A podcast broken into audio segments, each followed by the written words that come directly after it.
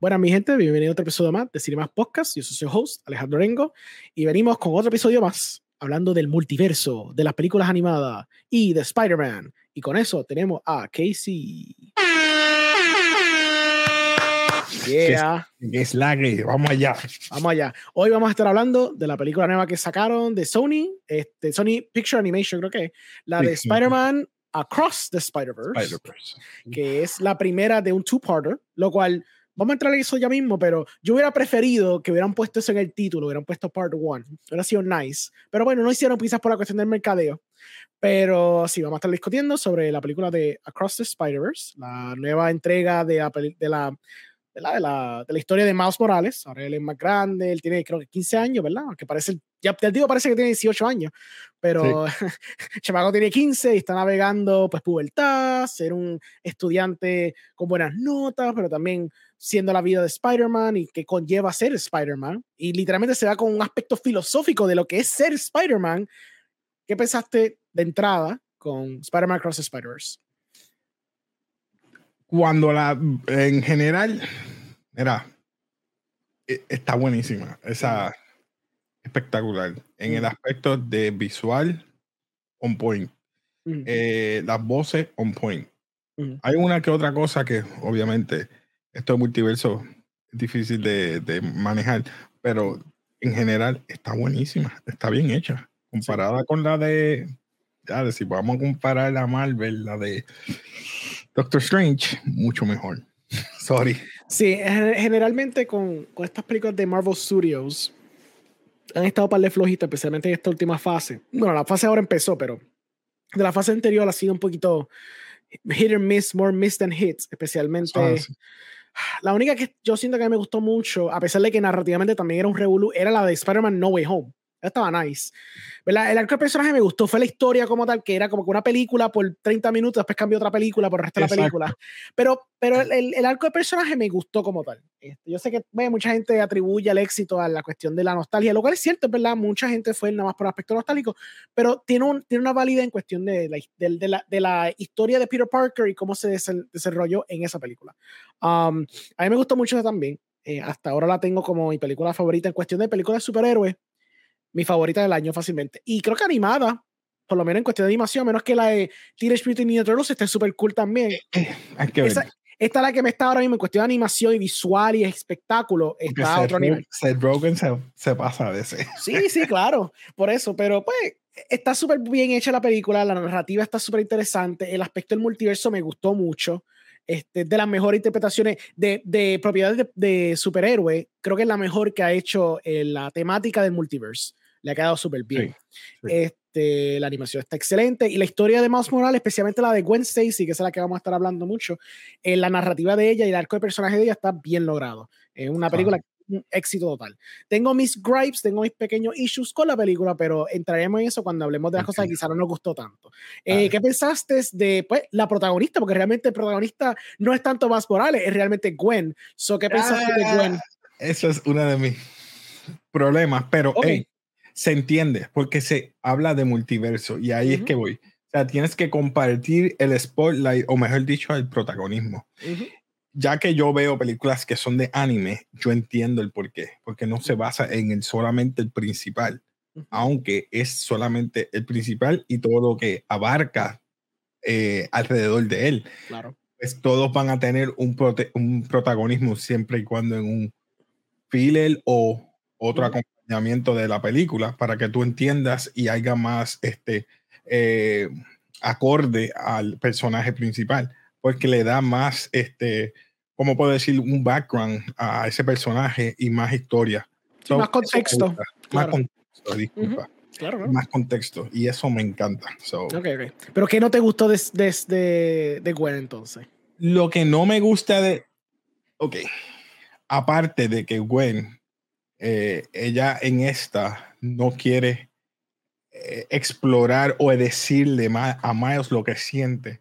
Uh -huh. Solamente tú lo ves visual. Uh -huh. Pero tú dices, acorta y díselo de una vez. Uh -huh. Que mira, este, tengo este problema en la casa y todo esto indirectamente, ahí, ¿puedo decir spoiler? Sí, entonces ya pasó una semana okay. y okay. okay. e, ella, ella le puede, él le puede decir o ella le puede decir a él, mira, tengo este problema en casa y por eso es que no te he ido a visitar porque me siento culpable por la muerte de, de mi amigo que era Peter, etcétera, y yo no quiero perderte porque pienso que voy a hacer lo mismo. Tengo problemas con mi papá porque piensa que yo maté a Peter y por eso es que tampoco tengo este, este revuelo en la cabeza y no tenía la mente para estar preparándome para una relación contigo. Punto. Era eso. Pero no, nos extendieron eso. Eh, y eso a mí me prende porque yo digo, eh, porque no se lo dijo y esperó casi toda la película prácticamente ella darse cuenta que sí, ella tiene algún sentimiento con él. Claro. Eh, que lo vemos. Porque por culpa de ella, vamos a decir claro, por culpa de ella es que pasa el evento canónico que él evitó. Claro. Pues fíjate, hay yo siento que hay una justificación en la película de por qué ella no quiere como que expresarse de esa forma con Miles. Eh, es que esta reacia está aguantando mucho, muchos sentimientos y se lo reserva mucho porque es una teenager. Claro, ella, ella va a ser más madura que Miles, porque pues eso pasa en esas edades, usualmente las muchachas son más maduras a esa edad, pero aún así yo creo que es una cuestión de que ella sigue siendo una teenager, no tiene con quién expresarse, porque a pesar de todo, en su mundo, claramente, ella perdió al Peter de su mundo, que era su único mejor amigo que tenía, so no tiene a quién expresarse, entonces quizás por el miedo de no perder a Miles, exacto, sí que se convierte se convierte en Lizard porque quería ser alguien especial, lo cual eso está, eso está poético, me gustó. Y me gustó que fuera Lizard porque tiene sentido, porque ese es de los personajes que tenemos de Spider-Man, de los villanos, es el que era either él. Como, como él. Exacto. Yo, yo, quería ser alguien especial como tú, Pacho, eso me mató. Y yo, ¡ah, no! Porque era either él, era, tenía que ser un Lizard o tenía que ser Green Goblin, no puede hacerle otra. So, me gustó que fue con Lizard, tenía sentido. Este, siento que quizás Gwen tenía un cierto miedo de alejar más a Miles de lo que ya lo estaba alejando, si le confesaba como que, mira, tengo estos problemas, mira, no, no sé cómo expresarme lo que sentimos, porque sé que hay algo aquí que no se está diciendo a boca abierta, pero sé que hay algo aquí, pero pues, o sea, no sé cómo manejar esto porque ya yo sufrí una pérdida de un ser humano completo que probablemente enseñó sentimientos más allá de amistad con Peter, pero nunca pudo manifestarlos porque eran muy jóvenes y él pues, se murió, ¿entiendes? quizás yo entiendo por qué ella fue reacia de no expresarse a Miles desde un principio y lo aguantó todo hasta que pues no tuvo de otra que explotar y pues básicamente expresarse la primera que se expresó. Y se expresó con los pais para colmo, ¿verdad? Poliándote pero cómo pasa al final. este, el personaje de ella está bien logrado. Me gustó porque es una situación bien real, bien auténtica que pasa un Spider-Man, por ejemplo, lo vimos en Amazing Spider-Man 1, si no me equivoco, cuando él tiene la pelea con el Captain Stacy, que era Andrew. Sí, sí, sí. El paralelismo lo vemos, que es como que diciéndole, mira, yo soy Spider-Man, mira, esta es la cuestión, pero entonces el tipo pues tiene la cuestión de que es un policía, tiene que hacer lo que es correcto como policía, eso tiene ese conflicto y se ve ahora pues con Gwen Stacy y su padre. Qué interesante porque estamos jugando un, hay que es un gender bending de ese concepto. Sí, y, se entiende. Exacto, se entiende. Porque era el primer capítulo, o vamos a decirlo así, la primera película es el origin story de él, ahora es la continuación del origin story de Gwen Stacy. Vamos a decirlo y creo que fue una decisión excelente parte de los creativos porque ya tuvimos el arco completo de Miles. So, para que tú como te sientas que viste una película entera, quizás no lo puedes lograr con plot porque vamos allá con esto, esta película es la mitad de una peli de dos películas. Esto termina en un cliffhanger. So, ya que narrativamente no puedes concluir con tu narrativa, lo más que tú puedes hacer es concluir con un personaje completo. So, el arco completo que le das a Gwen, porque ya con Miles, como la historia va a ser dos películas, no puedes terminar el arco de personaje de Miles. No. So, puedes coger y optar por el de Gwen, lo cual fue una idea bien buena porque a la última película te sientes que tuviste una conclusión de algo, que fue ella tener catarsis con el papá.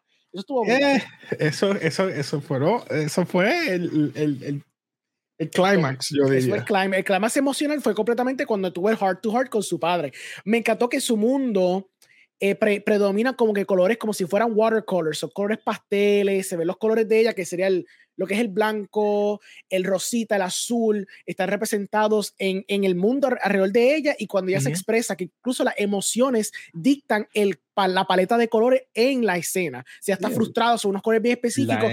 cuando tienen heart to heart. Azul. Ella, sí, el, azul. En verdad tiene el azul. Pues te voy a tirar una más. Yo leí por Twitter. Yo no, I don't agree con esto, pero me gusta que hay gente que lo interpreta de esta forma porque está interesante. Una tangente que mucha gente se fue.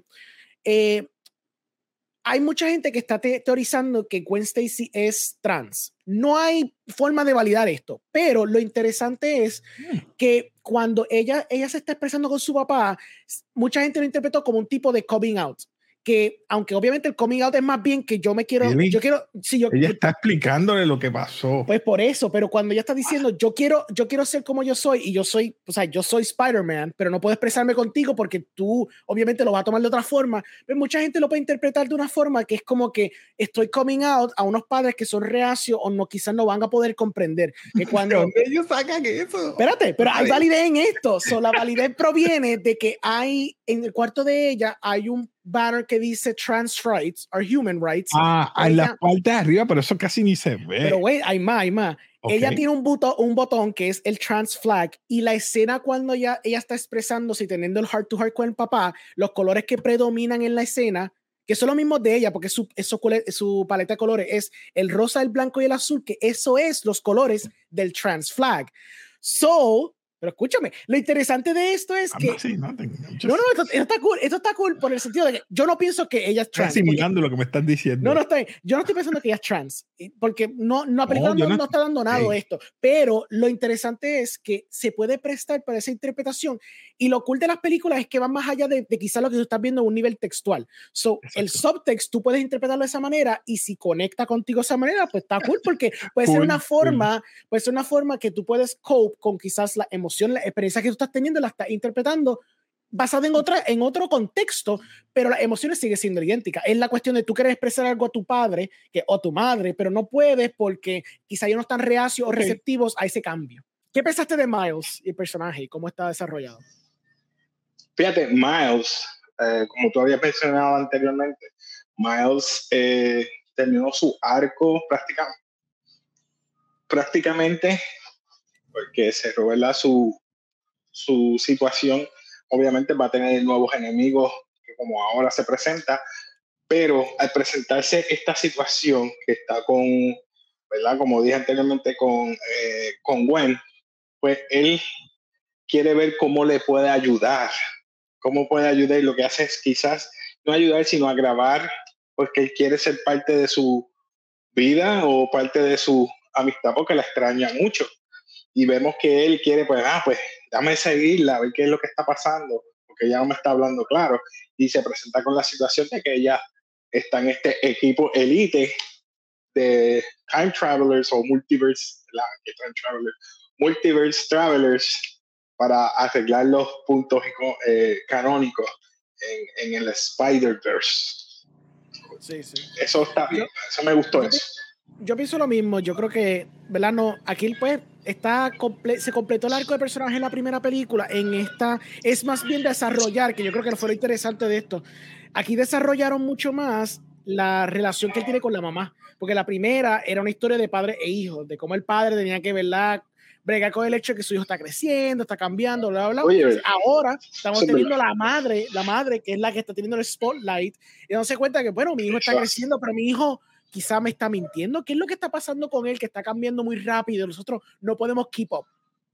Eso me gusta ahora que ahora es como que la madre lidiando con su hijo, tratando de pues, ser la persona Los cambios. los cambios y como que viendo a esa muchacha que está como que dándole vueltas a Miles y diciendo, pues mira, estás castigado. Pero, estás castigado, pero mira, puedes hangar con ella por lo menos esta noche, whatever. Es como que siendo bastante lineal, porque pues obviamente no quiere tampoco cejarlo, atraparlo, quiere dejarlo que sea libre también. So, me gustó eso y me gusta que el cliffhanger juega con la noción, ¿verdad? Porque vamos a entrar en lo que es la historia entonces. La historia de esta película eh, se trata más bien de las repercusiones de lo que pasaron en la primera. La primera fue todo sobre multiverse y que rompieron el Hydron Collider, whatever, la mierda esa. Que estaba Bregando, estaba bregando, este, ¿cómo está este tipo? Este, ay caramba, Kimping, estaba bregando Kimping. Las repercusiones se ven rápido cuando Miles se encuentra con un villano que se llama The Dot, The Spot, perdóname, The Spot, que es un villano bien pendejo, que el tipo lo que hace es que básicamente su piel es blanca y él tiene unas manchas negras que puede usarlo como si fueran portales. Seguramente tú juegas el juego de Portal, es la misma mierda. Él pone la mano y sale por otro portalcito. Es un villano bien pendejo, pero entonces él se molestó con Miles porque Miles dice que él, él fue creado por Miles porque cuando pasó la cuestión del Collider, que se rompió, se explotó, él, Esa parte me gustó. Sí, él sufrió los daños. El twist es que Miles le tiró un bagel, lo que fue básicamente un chiste pendejo cuando se estaba escapando con básicamente información del laboratorio. Él le tiró un bagel a uno de los científicos. Resultó ser ese científico el que básicamente pasó por el Revolu y se convirtió en Spot que al principio lo trata como un chiste, pero el tipo como que se frustra de que está siendo tratado como un chiste porque pues, él piensa como que yo voy a ser tu villano más grande, Miles, tú no a estar dando cuenta de eso, y de tú como audiencia lo tomas como un chiste. So él viene, se desaparece por un rato la película. Nos estamos dando cuenta que básicamente hay una sociedad de Spider-Man que está manejado por el Spider-Man de 2099 que se llama Miles O'Hara, digo Miguel O'Hara. Miguel O'Hara. Miguel O'Hara, que está voice por Oscar Isaac. Este, él tiene esta sociedad porque está tratando de mantener la continuidad del timeline para que nada se rompa, nada de ruptura, no se, no se rompa lo canónico que pasa en la historia de un Spider-Man, que se le muere el Uncle Ben, que sufre la pérdida con Gwen Stacy o un whatever. Siempre son como que cosas icónicas que le pasan a todos los Spider-Man y él básicamente está ahí al mando tratando de asegurar que el timeline esté... Para guardar eso. Exacto. Que fue lo que pasaba con el TVA y con, y con Loki. Era la misma cosa. Lo que era el Exacto. lo que era el Time Police, pues, el Time Variant, whatever, pues era la misma mierda que está pasando aquí. Resulta que entonces Spot se vuelve bien loco porque está diciendo, yo necesito convertirlo más fuerte porque perdió, perdió su spots. Los perdió al darse cuenta que su spots lo dejan atravesar diferentes multiverses, pero perdió todos sus spots. So, él trata de recrear el experimento que causó que se convirtieran en The Spot, lo recrea. Al recrearlo se convierte más fuerte. Entonces empieza a hacer un descarril, este, un cricalero por todo el multiverse. Y yo me quedé como que qué hiciste lo que era de storyline, porque yo no me pensé que un villano tan estúpido se iba a empezar a convertir como que el más malo, más malo. Lo que resulta es que al final de la película él se convierte el malo, malo de que le, le dice a Miles en la cara, yo voy a coger todo lo que tú amas y yo lo voy a destruir. Y el tipo se desaparece y termina el timeline de Miles Morales para destruir básicamente su mundo entero. Este, sí. ¿Qué tú pensaste de Spot? Mira, pues ahora como tú dijiste, me encantó porque es un origin story. Estamos creando, estamos viendo un origin story de dos personajes prácticamente que son, uno puede decir que es antagonista, el otro es, como dijiste, eh, eh, eh, trata de salvaguardar ese, los mundos canónicos, que es Miguel O'Hara, pero para mí son dos antagonistas, porque uno le está diciendo, no lo hagas porque yo lo viví, y el otro, tú me creaste, tú me hiciste mi origin story, tú me hiciste el malo, para ahora tú vas a perder todo lo que tú has querido, y, y todo el mundo lo vio, como tú dijiste, como un chiste, pero a la hora de la verdad se está convirtiendo en un void, en un void es este black hole que va atrás, yo creo que eh, al, al, final de la película vemos que llegó al mundo de Miles. Cuando vemos, eso va a tragar lo que es Alcamex, creo que se llamaba la, la compañía, la compañía. de Kingpins, Alcamex. Pues Alcamex, él llegó ahí, so que yo creo que él va a crear un boy y va a, o a tragarse en Nueva York o Manhattan, no sé, donde esté Brooklyn, Manhattan, todos los five boroughs se los puede tragar en ese boy. Pero ¿qué pasa? Ese, ese The Spot, como tú dijiste, tanto está la gota dándote ahí, ah, sí, tú no creías que yo iba a ser el malo. La gente se burló de mí, se rieron, me quedé sin trabajo, sin familia. ¿Y ahora qué? Ahora yo, yo voy a hacer que tú pierdas lo mismo. Eso me gustó. I like that. Sí, estaba interesante. Y también él, él, él, lo dijo como una, una, una relación simbiótica, como estilo Batman y Joker, donde cada uno se creó básicamente uno puede vivir sin el otro, es un yin yang. Pues más o menos puede ser lo mismo porque él después revela que la araña que mordió a Miles, él fue la araña, él eh, era de su creación y básicamente era de otro, de otro multiverso que lo trajo. Exacto, oye, ¿verdad? Me olvidó mencionar eso, que él creó esa araña. Él crea más y, y, lo, y, lo crea él. Sí. y diste un buen ejemplo con Batman. Porque sí, bueno, ya ahora que viene Batman, este Flash, mejor dicho, perdón, ¿Te acuerdas el Batman del 89, que es Michael Keaton? Michael Keaton tratando de... Eh, Joker cayó en una, una de esto de, de, pintura o algo así y se desfiguró y fue por Batman. O sea, se, vemos esa comparación y... Y después se revela que es el 89 cuando te revelas que realmente Jack Napier, que era el que mató a los papás de Bruce, era Joker. So, es como que... Era Joker, exacto. Es un círculo que se cierra entre ellos dos. Por eso es que se odian a muerte. me gustó que cogieron ese concepto del yin yang entre y lo utilizaron y bien. lo utilizaron súper bien. Que otro punto a su favor, Exacto. realmente está bien logrado. Este, la cuestión de la historia, me gusta que hablemos de otro antagonista que es, ma- que es Miguel O'Hara, que no es Miguel O'Hara. villano. No es tanto un villano clásico, sino es un villano que tiene un propósito. El tipo no está queriendo hacer esto por ser un antagónico y que de ser cruel. Él simplemente se está dando cuenta que cuando él decidió romper con el timeline, unas repercusiones horribles. So, para él evitar ese, ese trauma horrible que le pase a cualquier otra persona, pues tiene que hacer la cosa ruda y cruel de simplemente. Y no parar. fue malo. No fue malo. Perdóname que te interrumpa. No fue malo. Fue que él lo vivió. Él dice: si este hombre murió, pues déjame reemplazarlo. Porque, bendito, yo perdí mi familia. Que yo, ¿Qué malo estoy haciendo? No estaba haciendo nada malo. Algo tan inocente como eso, tener a su familia de nuevo, aunque no es la de él. Pero él dijo: Pues me voy a quedar. ¿Y qué pasó? Todo ese mundo se, se desplomó. O sea, todo ese mundo se desapareció por culpa de él. Exacto. Y lo que me gusta de Malso- Miguel O'Hara es que él tiene, a través de toda la película, se está dando cuenta que él tiene un grudge con Miles, como que literalmente no quiere, no quiere hablar con él, no quiere, no quiere comunicarse, no quiere invitarlo al mundo de los Spider-Verse y nada. Y tú piensas, pero ¿por qué es que él tiene tanto resentimiento que hasta que revelamos que Miles literalmente es el enigma? Él, él es, él es básicamente el La enigma, paradoja. La paradoja completa. Él no se supone que fuera un Spider-Man. Por eso es No. que es tan eh, eh, por eso es que él tiene algo, un vendetta tanto contra Miguel O'Hara, porque digo, contra Miles Morales, porque se supone que él no hubiera sido Spider-Man, supone que el, el, el, tío de él no hubiera muerto, supone que ese Spider-Man, o sea, el Peter Parker murió porque se supone que no puede parece que dos Spider-Man en un mismo mundo. O sea, la- En un mismo que mundo. él tuvo que morir porque Miles era el que lo estaba reemplazando. Es una cosa loca. A mí me encantó ese concepto porque entonces le da una motivación bien clara a, a o sea, Como tú dijiste, como un Back to the Future. Exacto, es una frustración que todo se, se, se hones in a Miles Morales. Miles Morales es literalmente lo peor que puede pasar cuando tú no estás respetando lo que Miguel O'Hara determina el canon. Lo que sea que el canon refleja para él, pues Miles Morales va en contra de él. Y entonces es más paradójico porque ese Miles Morales dice, pero un Spider-Man lo puede salvar todo, lo puede hacer todo. Y entonces todo el mundo le está diciendo, no, todos sufrimos por lo mismo. Yo- Entonces, ah, Yo me voy como si fueran los puristas de cómics. Miguel O'Hara sería representando a los puristas de cómics. No porque Peter Parker es el único Spider-Man. Todo lo que venga después de ahí no es Spider-Man. Esos son copias.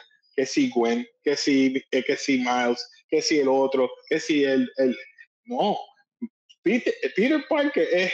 Esto es canon, esto es canon. Eso es lo que yo puedo interpretar como si fuera, ¿verdad? representado a los puristas, y entonces Miles sería esta nueva versión de, de, de, de verdad, de, de fans que, ah, no, pero tú tienes que aceptarlo porque él es Spider-Man. ¿Tú me entiendes? A mí Eh, me gustó eso. Ese es un buen concepto, es un buen, bueno que trajiste a la mesa eso del canon, porque yo también tuve una conversación con un amigo que me gusta, esta explicación del multiverse me gusta porque es una explicación bien postmoderna. So, nosotros como fans siempre tenemos este debate de lo que, lo que es canónico, lo que no es canónico, pero nunca en una película tú has visto eso como una justificación para las acciones de alguien que quiere tratar de salvaguardar el multiverso. So, la cuestión del canon siempre es algo que es discutido en un nivel textual, un nivel literario, pero utilizar un, lo que sería un concepto literario, lo que sería, un, lo que sería algo que se discute, ¿verdad? Con gente como críticos de cine, usado como el concepto para tu conflicto de película, es como que otro, es como que algo medio self-aware hasta cierto punto, como tú mencionaste, es como que Miguel O'Hara parece que es como que la persona que quiere salvaguardar lo que es canónico, lo que él piensa que es real, y todo lo demás lo descarta porque como que esto no es así, pues no podemos mantenerlos así, lo cual está súper interesante, porque entonces hace que el personaje sea bien centrado, como que tuviera Blinderson y no puede ver más allá, no puede ver lo que un Spider-Man puede ser, que un Spider-Man puede ser todo, puede ser ese beacon of hope y puede tratar de salvar a todos porque realmente está en su, en su ser que puede salvar a todo el mundo, como un héroe, un héroe siempre piensa que puede salvar a todo el mundo, quizás no puede por cosas fuera de su control, pero el punto de Spider-Man es que tú como audiencia siempre estás pensando que Spider-Man siempre va a poder vencer el mal y siempre va a poder salvar a todo el mundo. Ha- Hace ver que todos estos Spider-Man hasta cierto punto son cínicos porque están reacios a darse cuenta de que podríamos salvar a, a- a Uncle Ben. No tenemos que dejarnos pensar que vamos a perderlo porque eso es nuestro rol en nuestra vida. No estamos predeterminados. Y eso es lo que Miles está tratando de decir, como que solamente porque pasaron estas circunstancias a todos los demás, no significa que eso me va a pasar a mí. Yo puedo ser la diferencia, yo puedo ser la persona, ya que soy una paradoja, pues vamos a hacer una paradoja de verdad. Como él dice al último, nah, everyone's telling you what to do, nah, I'm gonna do my own thing. Toma, como que yo voy a hacer lo que me sale sí. los y yo voy a salvar a todo el mundo como yo voy a salvarlo, que se chave. Inclusive, inclusive, inclusive cuando Gwen Stacy lo está tratando de, de ayudar, vamos a decir ayudarle a coger. Para él, su versión es, me estás tratando de atrapar, no voy a caer, la suelta. Y el único que él le está aceptando su ayuda es su mentor, que es Peter Parker, de otro que tiene la hija. Sí, so, esa, ese, Peter Parker a mí me encanta porque dice, ah, que mucho le enseñé. me encanta, ese Peter Parker es mejor, eso es verdad. Pero hasta, bueno, él, bueno. hasta él se dio cuenta como que, pues porque conoce a Miles a nivel personal, pero hasta él lo estaba, lo, estaba básicamente atrapando. Él estaba, lo estaba aguantando para que los demás lo alcanzaran. So que sí. también su, su, sus motivaciones no eran tan nobles. Claro, él, lo que me gusta de él, de Gwen Stacy, y nos hemos hablado del personaje que a mí me gustó todavía, que fue Spider, Spider Punk. Pero porque fue el más duro. Oh, oh, vamos ahora, Caluya, sí. A mí me gusta esos tres personajes específicos porque ellos, de alguna forma u otra, sea, ellos siguen el mando de Miguel O'Hara, pero deep down ellos piensan como más. Lo que pasa es que no lo expresan porque como ellos ya vivieron las circunstancias, ellos asumen que esa es, esa es la forma de vivir. No hay otra cosa. Como Miles so, sufrió esto, pero lo sufrió de una forma diferente, pues él todavía sigue siendo este, alguien que tiene esperanza de que va a poder sobrepasar lo que canónicamente le ha pasado a todos los demás. Porque quiere ser el outlier. So, el outlier. Está interesante eso. Está interesante eso. Y entonces, yo creo que Spider-Gwen se dio cuenta lo último. Cuando ella tiene el heart to heart con el papá, ella se dio cuenta. Como que, diablo, es verdad, Miles tiene razón. Podemos salvar a la ¿Sabes por qué se dio cuenta? Porque el papá le dijo algo importante. Que no va a pasar. Dice, yo no acepté la posición. So, no soy capitán. Yo no, él no va a morir si él no es capitán. Y dijo, oh, ¿qué yo hice? ¿Qué yo hice? Él tenía razón. Esto puede cambiar. Esto puede cambiar. Porque él no es capitán, so él no va a morir. Porque recuerda, todos los cap son que capitanes mueren. So él dijo, yo no puedo dejar que mi hija, ¿cómo yo voy a ser capitán cuando mi hija es la, la Spider, Spider Woman que todo el mundo está buscando? ¿Me entiendes? Él, él, él, dijo, mejor es el amor que yo siento por ti que por el, por el trabajo. So, dime Exacto. qué vamos a hacer. Y ella decidió ayudar al papá y dice, pues espérate, ahora yo voy a ayudar a este, ahora yo voy a empujar mi gente. Escogió el radical, Caluya, que, que, que, me gusta, ese, ese quedó bueno. Ese fue el primero que dijo, ah, yo no quiero ser parte de eso. Se quitó el reloj. Eso me estuvo raro, cómo él le envió el reloj a ella. Si él se lo quitó cuando se fue al portal. Era un reloj diferente, yo creo. Yo no creo que era el reloj de Miguel Rayo. Para mí que él hizo otro reloj. Acuérdate, todos son Spider-Man, soy inteligente. A mí sí, me soy inteligente. El reloj de él y se lo envió a Gwen. Y yo, toma, pa, venga. Puede ser, puede ser. Sí, porque él sabía que Recuerda que el único que sabía o, o, ella lo comparó a Miles es con Juri, ¿cómo se llama? Juri es que le dice Hobby, Hobby, perdón, oh, Hobby. Ah, ah, tú me acuerdas a Hobby. Uh, ¿Who's Hobby? ¿Quién es Hobby? ¿Quién es Hobby? Cuando él lo ve, es, es, otra persona, y no quiero sonar racista, otra persona de color, pero es un punk, tiene lo, él tiene dreads o es un afro, es que no me acuerdo. Creo que son dreads, ¿verdad? Natty Dreads, vamos a decir Natty Dreads para pero está gufiado, me gustó ese Pero, personaje porque... Es, es paralelismo porque los dos están en contra de lo que, lo que es el sistema, lo que, bueno, claro, más no es como que un anarquista full, pero él piensa que lo puede hacer todo, como obviamente Spoiler papá pensar, cada vez pasa que saque el culo, lo que sea que Miguel Ojara diga, yo voy a hacer lo contrario, porque yo estoy en contra del, estable, del establishment. Bueno, cuando vio a la nena de Spider-Man, le dijo, ah, qué bueno, tú eres radical, vas en contra del gobierno, hey, you shit on the system. o sea, no digo shit, le digo you poop on the system. That's right. Quedó bueno. Eso. Bien hecho. Y también me encantan los diseños de todos los personajes porque todos son diferentes dependiendo para, para poder diferenciarlos todos. So, por ejemplo, Gwen Stacy, claro, se parece bastante a Miles y obviamente Peter Parker porque en la primera película todos tienen el mismo estilo visual. Pero con Gwen lo que hicieron fue que en su mundo era un mundo watercolor, so ahí tiene la diferencia. Con Miles es Miles, es lo que habíamos establecido. Pero Spider-Punk se parece como literalmente fueran diferentes posters de, de, de bandas, sí. como si fueran periódicos pegados encima de él. Me gusta Ben Riley. Con rock, rock. Ben Riley parece como si fuera un 2D animation como de los 90. Este, me gusta porque ese es verdad, se quedó bueno. Todos ellos tienen un look Inclusive el Spider-Man de los 60 que estaba tratando swing era bien lento Y, ese, y entonces tuve las manos bien estiradas. Este, creo que había un, un, un gato, un spider cat, había un tiranosaurio, había personas eh, llenitas, había uno que era, una, perdón, una, y me disculpa, no quiero ofender a nadie que, ¿verdad? que tenga incapacidad, eh, tenía silla de ruedas. Oh, literalmente había de todo. Había que estaba un caballo, era un vaquero, vaquero Spider-Man. Ah, sí, es verdad. Todo, todo, todo, todo, todo, lo que te puedas imaginar, todo. Gunslinger, Gunslinger. Gunslinger. A mí me encantó. Este, eh, y entonces, me encanta porque cogieron el concepto del multiverso que lo habíamos visto ya con Loki, lo habíamos visto con Ant-Man, lo hemos visto con Doctor Strange, y es la mejor interpretación del fucking multiverse que hemos visto ever. Ever. Te la doy. ¿Tú sabes por qué? Yo esperaba un poquito más y voy a hablar de Loki y de, y de también de Multiverse of Madness. Porque eh, Loki me abrió este mundo. Yo dije, van a abrir varias ventanas y, vamos, y nos van a enseñar estos mundos de diferentes superhéroes. No, no, no, no, no. Cuando vamos a Doctor Strange, no fue así. Ah, que si los Illuminati, tantas veces me diste Illuminati, no pasó.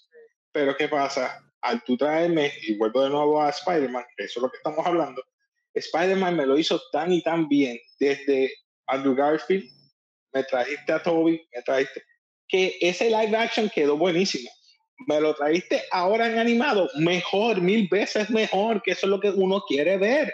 Múltiples versiones o variantes, como le quieren decir. Eso quedó. Ah. Yo, creo que, aprovecharon el medio de animación para poder jugar mucho con el multiverso y ver diferentes facetas de todo. Porque vimos diferentes tipos de animación. Vimos hasta Lego. O sea, vimos Lego, vimos live action. Lego Renaissance, de Renacimiento, el buitre. Que era como el papel ese eh, no sé cómo es el papel de esa construcción o parchment. Parchment, paper. o sea, todo, vimos todo. Entonces, yo creo que esa fue la mejor forma de representar el multiverso, porque yo sé que Doctor Strange, cuando ellos están rompiendo en, las diferentes capas del multiverso, jugaron con esa idea, pero no se comprometieron, porque era simplemente lo viste por un segundo y seguimos para adelante. En esta dijeron, ok, vamos a enseñarte diferentes mundos. El de Mumbai, el de Mumbai, creo que era. Ah, Mumbai Exacto, que está jugando con el yoyo. No es un yoyo, es como un tipo de juguete que ellos, ellos juegan con eso. Sí, sí. Y ahí fue, ahí fue que. Ese, fue, ese quedó neutral. A mí me gustó ese. ¿Cuántos eran los superhéroes que ella, que ella utilizó para su grupo? Yo sé que estaba la muchacha que lo ayudó a escapar, que es la Spider Bite. Exacto. Eh, ah. el radical Spider Punk. Ella. Spider Ham. Spider, Noir, que es Nicolas Cage, que lo voy a ver, 5. ¿Quién más me falta? Habla la, la, robot, la anime. Ah, Penny, que está grande también. Hay que ver eso, el cambio que hay físicamente, porque obviamente ella era bien nena, ahora está bastante grande. eso está gufiado. Son como 6 o 7 personajes que ella van a utilizar en el próximo. Sí, sí. Contra el grupo, ya va a estar bueno, va a estar bueno. Sí, va a estar bueno. A mí me encantó yo, una, ok, so vamos para los gripes, porque tengo ciertos gripes de la película. So, eh, ahí vamos. El problema más grande que tengo de la película es que tiene demasiados finales falsos. La película se sentía que se acababa como tres veces. Y era porque en, en el aspecto de edición, el montaje y la música trepando, tú pensabas que iba a acabar y de pronto continuaba yo, ok, y continúa otra vez, y continúa, y se trepa, y se trepa, y se trepa, y dice, va, a sentir que va, a cut to black, porque va a haber un to be continuo, de pronto baja otra vez yo pero puñal, porque no acaba ya. Entonces, el problema de esto es, a mí no me molestó la duración, pero me molestó que haber dado tantos finales falsos cuando ya tu expectativa llegó a su máximo punto y después vuelve a bajar y tratas de recuperar otra vez, ahí empiezas a sentir que como que es algo absurdo, pero cuando tú llegas al clímax y no llegaste completo, después como que tienes que bajar y después volver a llegar al clímax, como que es diferente porque ya como que sientes que es más eterno cuando ya pensaste que llegaste al punto más máximo de la película y tienes que esperar 40 minutos más de película. No me molestó porque como quiera el final que hubo, me gustó el twist que hubo. Aunque era un twist que yo venía a venir, pero me encantó. Pero siento que... De verdad. A mí me tripió. de verdad, tú pensas... Pero no, no, a mí me tripió el final, pero yo pienso que para mí, y este es mi pensar, es que ellos grabaron todo, grabaron las dos películas, para mí. Sí, sí, yo siento que... Y ellos editaron tanto, dijeron, dijeron, hay que editar aquí y acá, para traer esto a la primera parte porque es demasiado extenso y lo dividimos en dos películas. Y jugamos con el, el timeline. O sea, me refiero al timeline porque ahora me hace, me hace sentido por qué ella buscó ese grupo. Sí. Porque para mí eso era una película tan extensa, prácticamente tres horas y media. Dijeron, vamos a usarla dos horas y pico y extendemos y hacemos otras extensiones en la otra. Sí, yo, eso es lo que yo pienso. No, yo creo que sí, yo creo que sí. Yo creo que tenían una idea bastante grande, bastante épica, y a, y a la hora de empezar a, estructurarla se dieron cuenta, porque te acuerdas que cuando anunciaron inicialmente, solo anunciaron una secuela. Un par de años después fue que dijeron parte 1 y parte 2. So, a mí lo que me duele es lo que tú estás diciendo. La historia cuando la construyeron se dieron cuenta, hija, carajo, esto es como cinco horas de película, tenemos que romper esto en dos cantos porque no vamos a poder hacerlo. Exacto. Y entonces preguntaron a Sony, y Sony dijo, eso está cabrón porque queremos todos los Spider-Man del mundo, sobete a todas las películas que saca el collete, y ahí dijeron, ok, perfecto, vamos a dividirlas aquí, vamos a dejarlo con un cliffhanger. Pero entonces, como resultado, a mí lo que me frustra es que al tener los finales falsos, pues se sintió que la película se acabó como tres veces. Es lo único negativo bien grande que tengo. Lo otro que no me gustó no es algo que es culpa de la película, es culpa del mercadeo. A mí me gustó la idea de que dijeran part 1 y part 2. Después lo recortaron. Hicieron lo mismo que pasó con Dune. Dune hicieron la mierda de que dijeron, ah, vamos a agarrar una primera parte y si la gente va, pues hacemos la segunda. Pero si hubieras mercadeado la película como parte uno, lo cual lo sabes cuando vas a la película, porque la película después dice part one. Exacto. Si hubieras mercadeado eso como parte uno, quizás mucha expectativa, no hubiera sido de que vamos a tener una película completa de Spider-Man y después vamos a tener una secuela a lo que sea que vimos. En vez de tener lo que tuvimos, que fue un cliffhanger. Lo sé porque a mí no me pasó, pero sé de mucha gente que por sus reacciones, ¿verdad? Mucha gente que no consume las películas bien, tú sabes, como que normal, una persona bien casual que va al cine, de lo más seguro fue a la película esperando una experiencia completa y a la hora de la verdad, cuando se van a ver con lo que ven, que termina un cliffhanger, se frustraron porque pensaron, contra dos horas de película para luego tener básicamente nada, porque como terminó en nada. Okay, yo entiendo la frustración de ese aspecto. A mí no me pasó, pero yo puedo empatizar con la gente diciendo, coño, mano, para dos horas y media y ahora es que la película arrancó y se acabó, qué mierda, bla, bla. Pues nada, pues dime más o menos cuáles son tus problemas que tienes con la película para tener una idea. Pues mi problema sería más bien eso mismo, que se vio, por lo menos yo interpreté y vi que la película fue hecha corrida o completa y fue tan extensa que tuvieron que editar que ahora para hacer comprensión de este multiverso pues tienen que hacer nuevos reshoots. Y ahora van a tener que editar de nuevo, y me refiero a la parte de Gwen Stacy. ¿Por qué digo Gwen Stacy? Porque pues, yo pensaba que se iba a acabar con The Spot, cuando Spot estaba eh, buscando en Mambata, Man, Mumbahatan. sí. Yo pensaba que se iba a acabar ahí, en Mumbahatan porque ya él paró un momento eh, icónico, y ahora iba a pasar otro. Dije, ah, el hombre va a destruir Manhattan y ahí se queda. no, pues ahí se extendió casi otra hora más. Y ese fue mi problema. Dije, pero ven acá, entonces, ¿cuál, cuál es el clímax? Y vimos el otro clímax, que fue el final final, que es que él se encuentra con este otro personaje. y ese es mi problema. O sea, ya viste dos momentos que, que pudo, pudiste parar la película y no lo hiciste. So, o tienes que ser un top para la otra versión, o tienes que hacerme igual o, o, el doble de acción para que mejore eh, o termine bien esa película. Yo siento que va a haber mucha más acción en la segunda, porque la segunda Oh, la segunda parte va a ser el clima, la pelea. Yo me recuerdo mucho de Harry Potter, Deadly Hollows Part 1 y Part 2, que el Part 1 era como que un 60% del libro, si mal no recuerdo, y después en la segunda parte era básicamente la pelea en, la escuela por dos horas. So, yo presumo que algo similar va a pasar con esta, donde, claro, obviamente va a tener historia, pero te quiero decir que la pelea va a ser una pelea como más o menos extensa, como más o menos pasó también en Endgame, que en Endgame la pelea duró como unos 40 minutos. Pues yo presumo que va a pasar algo similar, donde la pelea va a ser bien, bien bombástica, como en esta, que vaya a ver, las la secuencias de acción de esta película, magníficas, están bien logradas, los encuadres, el, el, movimiento cinético de la cámara y los personajes, tantos personajes en la pantalla, una cosa ridícula. Yo leí, creo que fue en Variety, estaba hablando de que la escena donde todos los Spider-Man están persiguiendo a Miles Morales tomó como cinco años para animarlo. Asumo que no fue todo de corrido, fue como que esporádico, pero el mero hecho de que eso tomó tanto tiempo hacer esa secuencia me da a entender que de verdad le dieron mucho cariño a esta película para quedar a lo más bonito y lo más bien hecha, bien lograda que pudieron hacerla.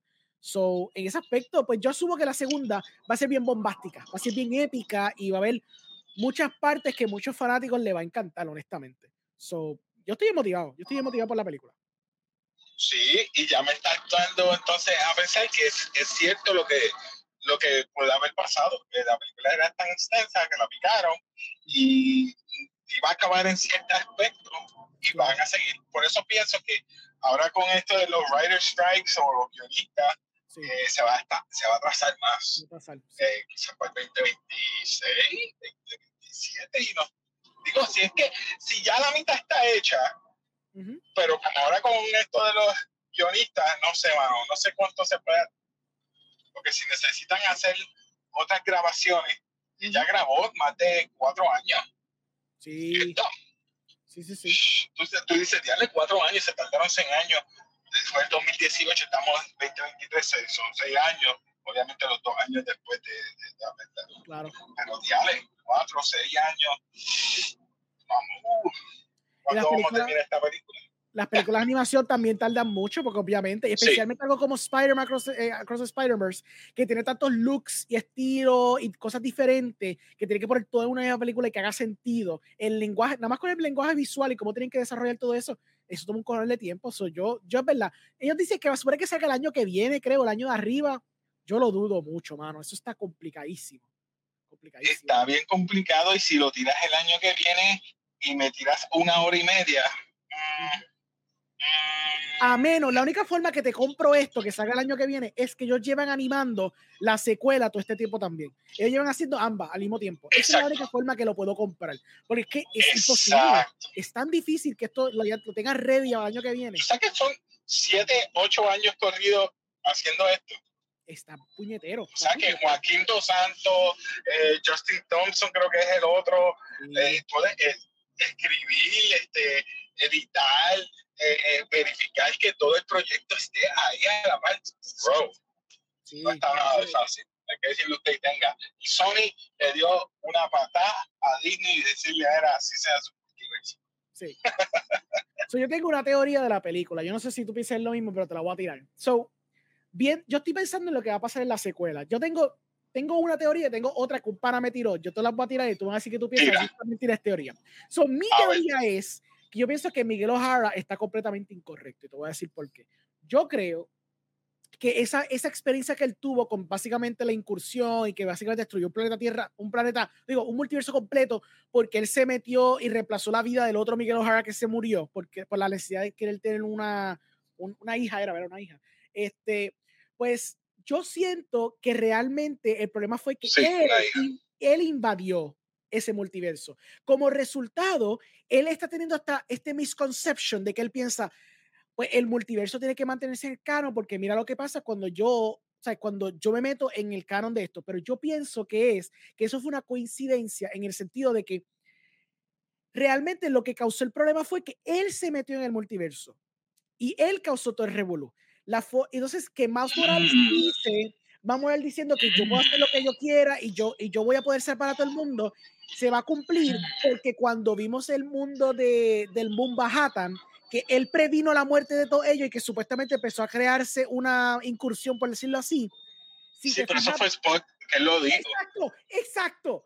Fue Spot, no fue nada externo de que rompieron el carro y se empezó a autodestruir el mundo alrededor de ellos. Fue Spot que dejó ese boquete bien grande y como resultado empezó a destruir Mumbahata. O sea que tú me quieres decir que él está tapando su error a decirle eso, como que, ah, vamos, voy a aprovechar para que nadie sepa que yo fui el que, el que me metí en este mundo. Exacto. Oye, hace sentido, el que te, hizo, oh. te dijo esa teoría te hace sentido. O la, forma, o la forma más justa es que Miguel Ojara genuinamente piensa que esto es lo que pasa cuando te metes en mundos externos y cuando eres una paradoja y toda la pendeja, sin él darse cuenta que realmente fue que él mismo metió las patas y por su, es como un fanático, ¿me entiendes? Como tú mismo mencionaste ahorita, el tipo está tan set en su, básicamente religión o en su mundo, en su, en su entorno y como él piensa que realmente son las cosas, que él obligó a todo el mundo a pensar igual porque él se dio cuenta como que él se justificó basado en lo que le pasaba a los demás Spider-Man. Como él causó este revuelo. Eh, vamos a decir fanático, vamos a decir fanático, por si acaso la gente no se ofenda, que no se ofenda la sí, sí. Como él es bien fanático, entonces, como él ve que los demás Spider-Man pasaban por unas cuestiones con los Uncle Ben's, con los Captain Stacy's, y después él se dio cuenta, pues yo traté de hacer lo que me dio la gana, y mira lo que pasó, pues ver todo esto justifica lo que él hizo. Entonces, él piensa que el error es más basado en él haber dañado lo que es canónico y no simplemente que él se metió en un mundo alterno y cagó lo que estaba pasando en ese mundo. A lo que voy es que básicamente Miguel, Miguel O'Hara es el antagonista no porque él lo quiso, sino porque él sin, sin darse cuenta lo fue o lo es. Y entonces quizás... Pues, o sea que él auto se proclamó o se hizo antagonista porque quiso, prácticamente. No, por, no, no by choice. I mean, by choice. Entonces, le va a dar cuenta que, mira, tú puedes hacer lo que tú quieras. Tú tienes libre albedrío, no está todo lo set in stone. Tú puedes hacer las cosas si tú tienes la, pues, la perseverancia, la whatever. Nice, bro. Esa es la teoría. Oye, me gustó eso. me gustó. Esta es la teoría del pana mío que está más dolorosa. La teoría que el pana mío tiene es que este, él piensa que lo que va a pasar en esta, en esta otra próxima película es que él va a tratar de salvar a su papá, porque todo el mundo le está diciendo que canónicamente los papás, los capitanes se mueren. El capitán es el papá. Pero lo que va a pasar es que al mismo tiempo todo el mundo tiene que perder un aunt, un, digo, un. Lo que él presume es que por más que él trate de parar a, la muerte del papá, por ejemplo, la, la, secuencia final sería como que todo el mundo, toda la policía va a tratar de aguantar al papá, salvar al papá, qué sé yo, y entonces la persona que va a resultar morir es la madre. Por eso es que no estás viendo tanto setup de la mamá, porque la mamá es la que eventualmente va a morir y va a demostrar que in the end Spider-Man. Oh, no. No, pero ¿por qué se tienen que meter con la madre?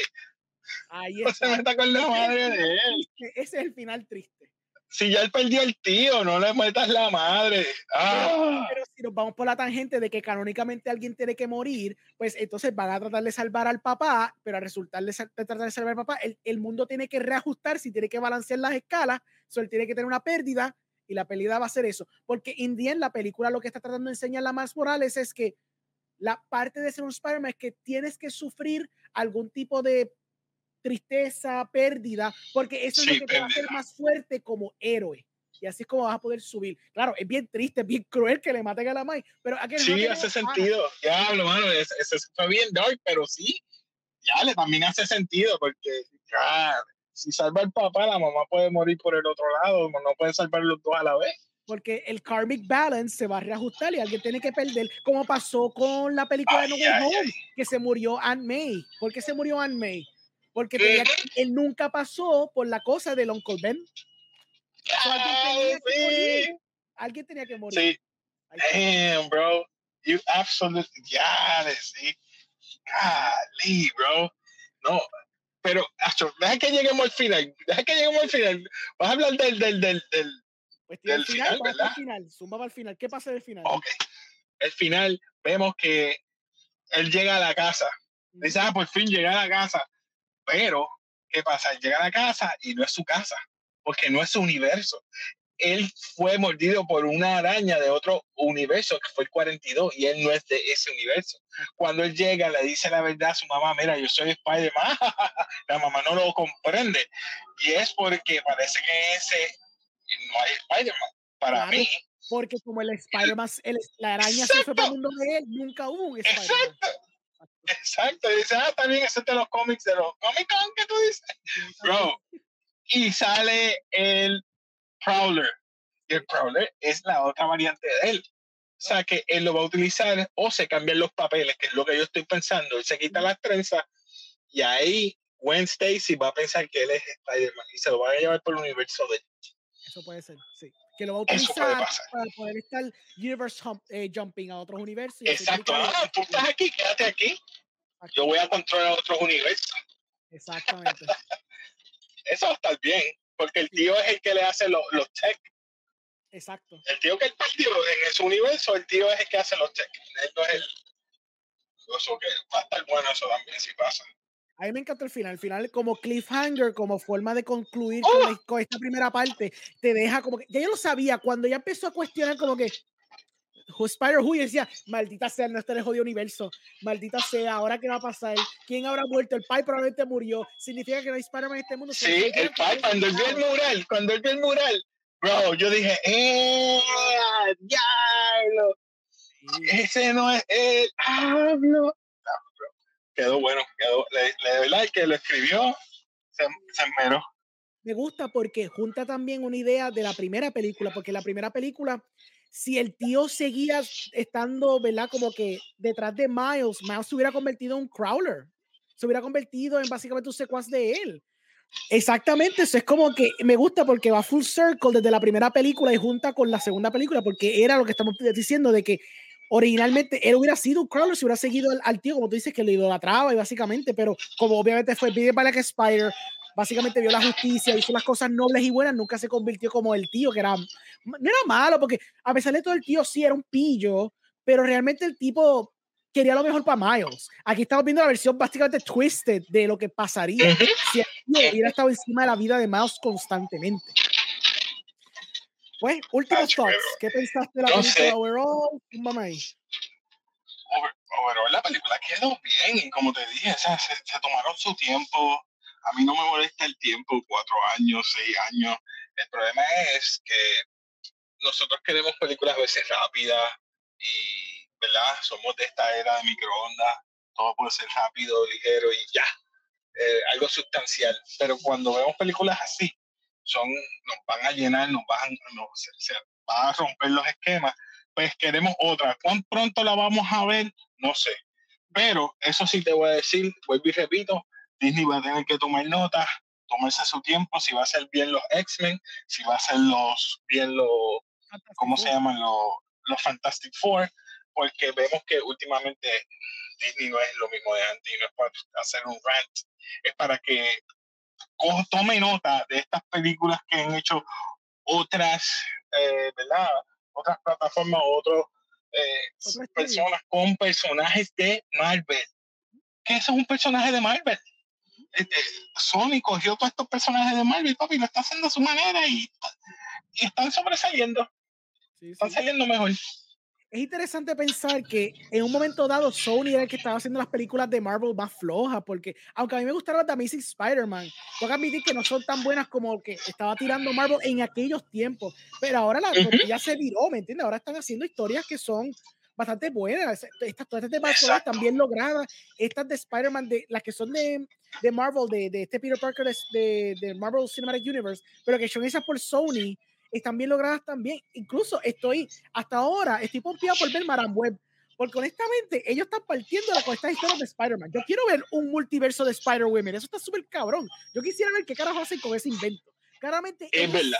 ellos saben. Ahora que tú lo mencionas así, yo quiero ver eso. Porque en verdad los las historias de multiverso que llevan haciendo son más interesantes que las mismas que están haciendo las de Marvel. Marvel está cagando en multiverso, está haciéndolo bien mal y bien flojo. Aquí con Sony, Sony está sabiendo cómo approach el multiverso de una forma que es interesante y fresca para lo que es. Porque a todo esto, pues claro, a mí me gusta el multiverso que hizo Everything All at Once, pero claro, es una película independiente y puede jugarse con muchas más libertades. Pero bajo el contexto de una franquicia con millones y millones de freaking dólares, no puedo creer que Sony, que estaba cagando hace siete años, ocho años atrás, ahora mismo en cuestión Sí. de multiverso lo está haciendo fenomenalmente bien. Fenomenalmente bien. Sí, sí, tienes razón. Estoy totalmente de acuerdo contigo. Sony nos está enseñando cómo hacer esto. Como tú dijiste, irónicamente antes era eh, Disney, ahora es Sony. Disney va a tener que ponerse para su número. Pues en verdad me gustó. Yo estoy ready para la próxima. Hasta ahora la tengo como mi película animada favorita, mi película superhéroe favorita. Aunque, again, es una película incompleta porque la historia completa no está desarrollada, pero con todo y eso, los personajes están bien logrados, los personajes son bien icónicos, es funny, es visualmente engaging, la acción está fenomenal. Y de verdad que pues quiero ver la próxima cuando sea que la tiren. Yo prefiero que se tarden todo lo que se tarden, contarle una historia buena y una conclusión digna de Miles Morales, de Spider-Gwen, de Spider-Punk, de Michael O'Hara, de todos estos personajes, de verdad. Yo estoy ready para eso. Así que, pues, Eso nada, así. Contigo. ¿dónde la gente te puede conseguir? Bueno, me pueden conseguir ya sea en como Comics Anime Entertainment, Instagram, Facebook, YouTube, eh, Twitter. Así que nada, ahí vamos a estar hablando cosas de cine, de anime y películas en general y cultura popular. Perfecto. A mi gente, como siempre, puedes conseguir aquí, en Cineas Podcast, en en Facebook, Twitter, Spotify, YouTube, Instagram, todos lados, estoy en todos lados, así que whatever. Y con Casey también yo hago inventos hablando de anime, de películas, también hago un montón de inventos. Así que nada, mi gente, espero que hayan disfrutado y nos vemos la próxima. Bye bye.